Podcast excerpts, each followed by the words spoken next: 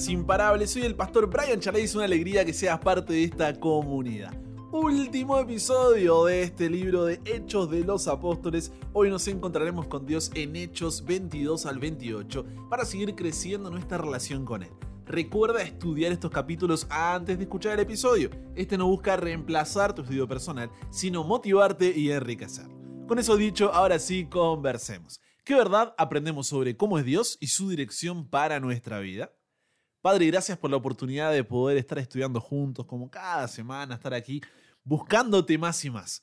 Y Señor, muchas veces por miedo, vergüenza o vaya a saber uno qué, nos guardamos ese testimonio de vida, ese testimonio de cómo tú has transformado nuestro día a día y no queremos contarlo a otros. Y, eso hace que el mundo se pierda una historia que nadie más puede contar porque es nuestra.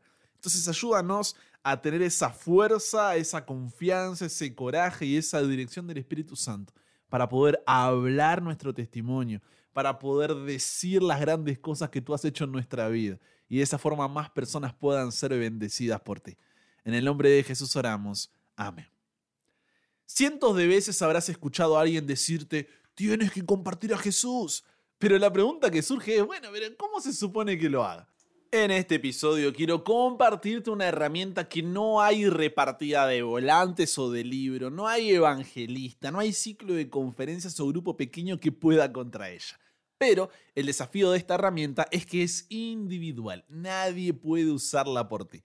Sin embargo, no importa cuán buena sea la herramienta, si no sabemos usarla, mm, no va a tener mucho resultado, ¿cierto? Y estoy hablando del el testimonio personal, porque seamos sinceros, uno puede pasar horas ¿eh? hablando de doctrina, explicando esto y que el otro, de la interpretación de un texto y demás, pero cuando alguien puede decir, yo una vez estuve sin esperanza, pero ahora tengo esperanza, estaba lleno de culpa, pero ahora tengo paz, no tenía un propósito, pero ahora tengo un propósito, no hay forma de negar eso.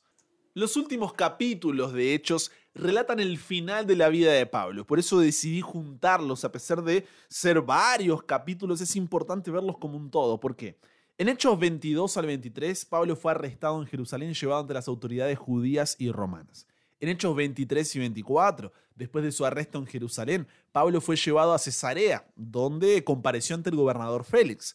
En Hechos 25 al 26, Pablo permaneció en prisión en Cesarea y compareció ante Festo, el sucesor de Félix, así como ante rey Agripa II y su hermana Berenice. En Hechos 27, Pablo viajó a Roma como prisionero en un barco que sufrió un naufragio en la isla de Malta. Y en Hechos 28, tras el naufragio, Pablo y los demás supervivientes pasaron algún tiempo en Malta, donde realizaron obras de caridad y experimentaron varios milagros. Finalmente Pablo llegó a Roma, donde estuvo bajo arresto domiciliario y tuvo la oportunidad de predicar el Evangelio a las personas que lo visitaron. Y el libro de Hechos termina con Pablo predicando en Roma. O sea, todos estos capítulos describen la etapa final de la vida de Pablo. La Biblia no proporciona detalles específicos sobre la muerte del apóstol, sin embargo, por la tradición cristiana y las fuentes históricas antiguas, se cree que Pablo fue martirizado en Roma durante el reinado del emperador romano Nerón, muriendo decapitado, o sea, le cortaron la cabeza. Y todo es recorrido. Pablo solo tenía una herramienta para compartir a Jesús, porque estaba más solo que nadie. ¿Cuál era esta herramienta? Su testimonio. Tanto que en Hechos, capítulo 23, versículo 11, dice que a la noche siguiente se le presentó el Señor y le dijo, ten ánimo, Pablo, pues como has testificado de mí en Jerusalén, así es necesario que testifiques también en Roma. Porque Dios nos llama a compartir nuestro testimonio en todo momento y en todo lugar, sin importar el rechazo y la oposición que enfrentemos, incluso ante la propia muerte, con tal de que otros puedan conocerlo y salvarse. Mira hasta dónde estuvo dispuesto Pablo de ir y de hablar. A veces Dios usa problemas y dolor para avanzar su voluntad no solamente en nuestras vidas, sino también en la vida de otros. No debemos enojarnos o desilusionarnos cuando pasan cosas malas. Es mejor estar quieto, ser fiel y estar atento para poder entender lo que Dios está haciendo mediante nuestro sufrimiento o incomodidad. No es que Él lo cause, sino que Él lo utiliza para. A veces simplemente mantener la fe mientras la tormenta arrasa nuestra vida, es el objetivo que Dios tiene en mente. Ahora, tú puedes pensar que no tienes nada que compartir. Bueno, pero Pablo tenía el testimonio, Brian, yo no tengo nada, tal vez alguna que otra cosa, o a otros van a decir, no, pero yo nací en un hogar cristiano, ¿qué historia de conversión voy a contar? ¿Qué testimonio? Pero el enemigo siempre intentará mantenerte en silencio. Y aunque no te des cuenta, tienes un montón de experiencias que Dios quiere que uses para atraer a otros a Él y así salvarlos. Te voy a ayudar a descubrirlas, ¿te parece? Podemos dividir estas experiencias en tres categorías. Primero, tus historias. Segundo, tus lecciones de vida. Y tercero, tus pasiones. Vamos a ver cada una de ellas en detalle. Primero, tu mensaje incluye tus historias de cómo Cristo marcó una diferencia en tu vida. Jesús dijo, seréis mis testigos, no mis abogados.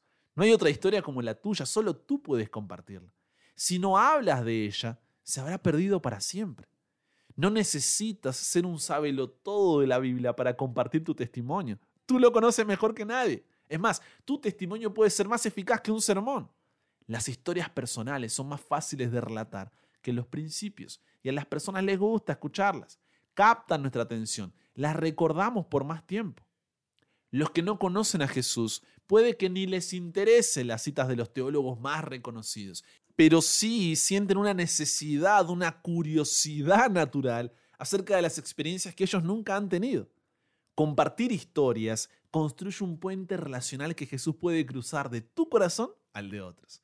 El gran Pablo, siendo un erudito de la Biblia, cuando tenía que compartir a Jesús en estos capítulos, lo primero que hacía era contar su testimonio. Pero no vengo aquí solo a motivarte y decir, vamos, tú puedes, cuenta tu testimonio y demás. No, mi trabajo como pastor es también equiparte para que no andes contando el testimonio de otros. Viste que están esas personas que cuentan historias que no son suyas, que puede servir, pero no siempre es lo mejor. Lo mejor es contar tu historia. Para eso vas a escribir tu testimonio y memorizar los puntos principales.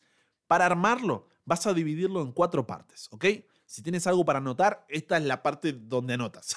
Así que divide el testimonio en cuatro partes. Primera parte, ¿cómo era tu vida antes de conocer a Jesús? Segunda parte, ¿cómo supiste que necesitabas a Jesús? Tercera parte, ¿cómo rendiste tu vida a Jesús?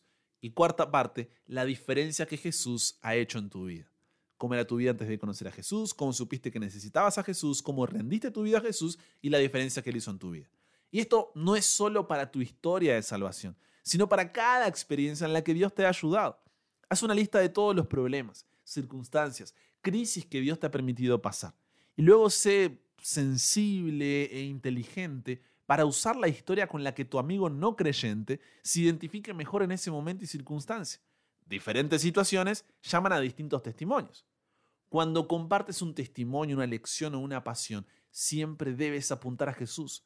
El énfasis no está en quién te compartió el mensaje, en cómo conociste la iglesia, en qué pastor te llena, qué líder admiras o cuán grande, desafiante, triste o linda haya sido tu situación. El mayor énfasis debe estar en Jesús. ¿Por qué digo esto?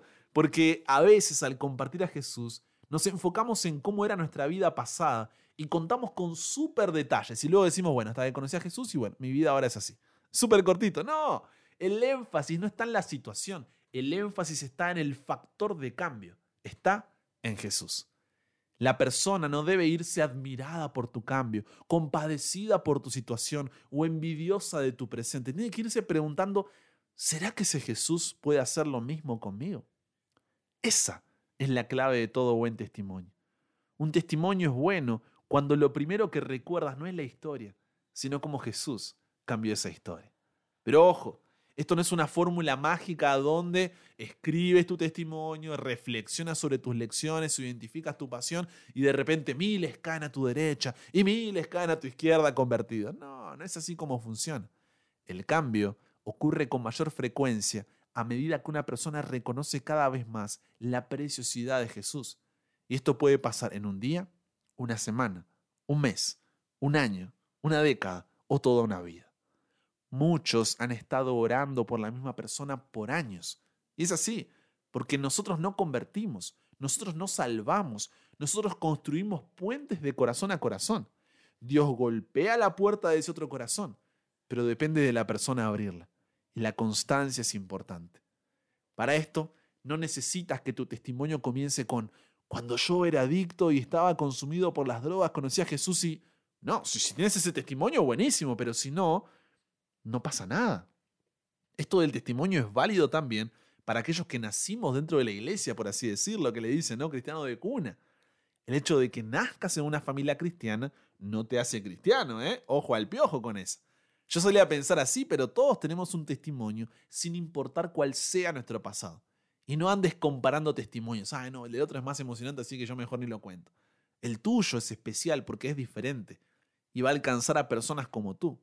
Diferentes situaciones llaman a distintos testimonios.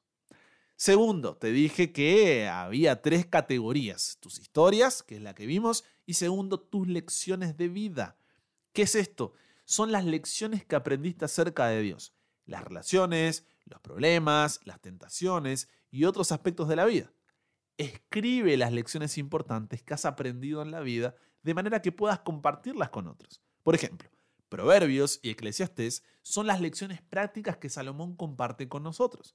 Te animo a que hagas una lista de todas las lecciones de tu vida, por lo menos las que te acuerdes, y estés atento a lo que te va pasando, porque realmente no piensas en ellas hasta que no las escribes.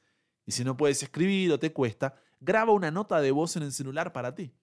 Te voy a compartir algunas preguntas para darte un empujoncito a la memoria y que decidas comenzar. Pregúntate, ¿qué me ha enseñado Dios acerca del fracaso?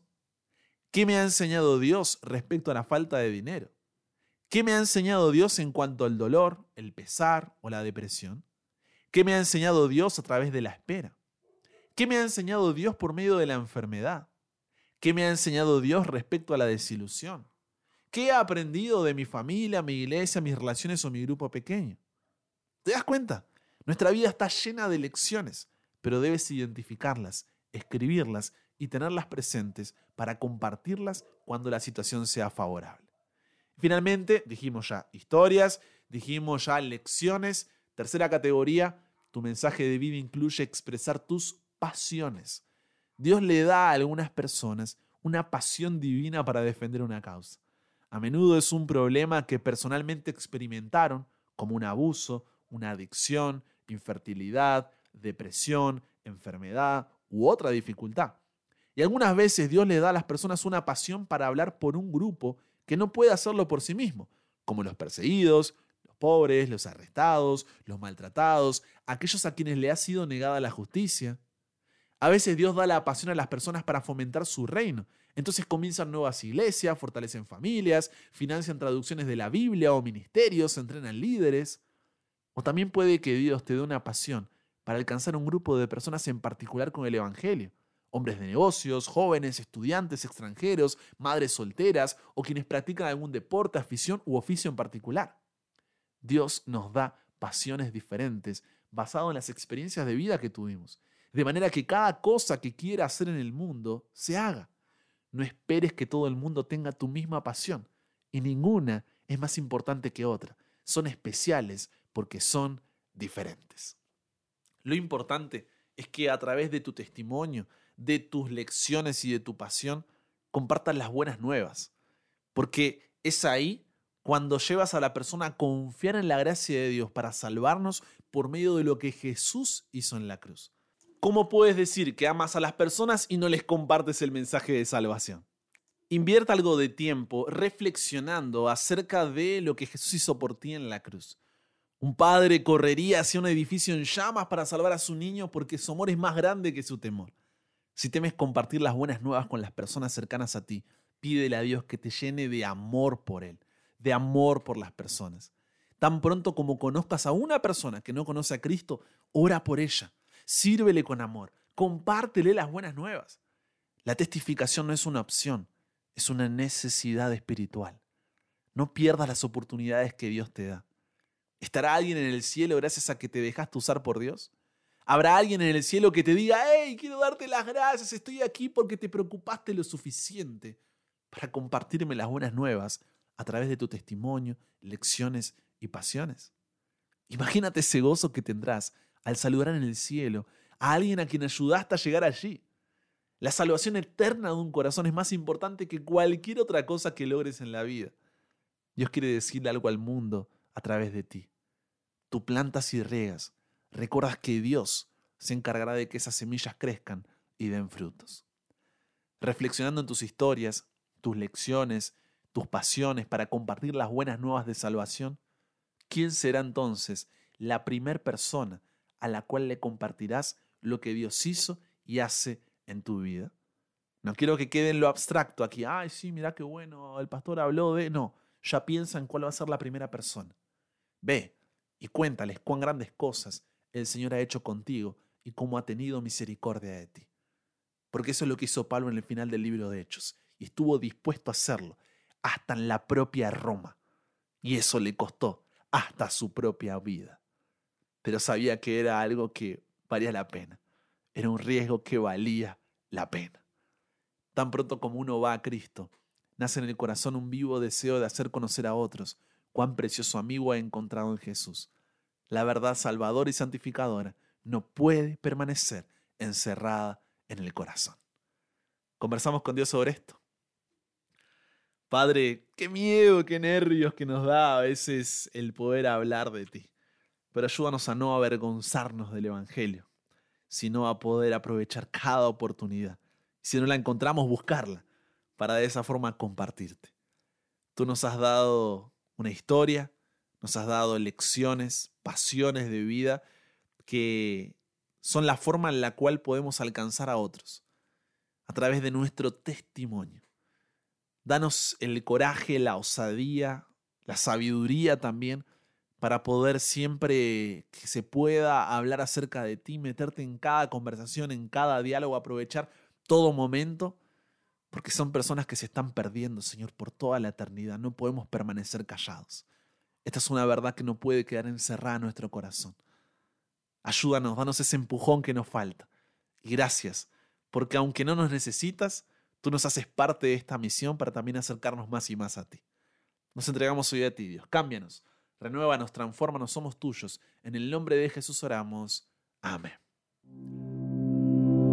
con eso llegamos al final, no solo del libro de hechos, sino de este episodio. Comparte con otros lo que aprendiste hoy. Súmate a la comunidad en WhatsApp totalmente gratis si todavía no lo has hecho para recibir una notificación en tu celular cada mañana, escuchar los episodios sin conexión, tener material extra, hacer tus preguntas, acceder a contenido exclusivo y te espero en el siguiente. Ya arrancamos con Romanos para que nunca pares de aprender y nunca pares de crecer. ¿Por qué? Porque hasta el cielo no paramos.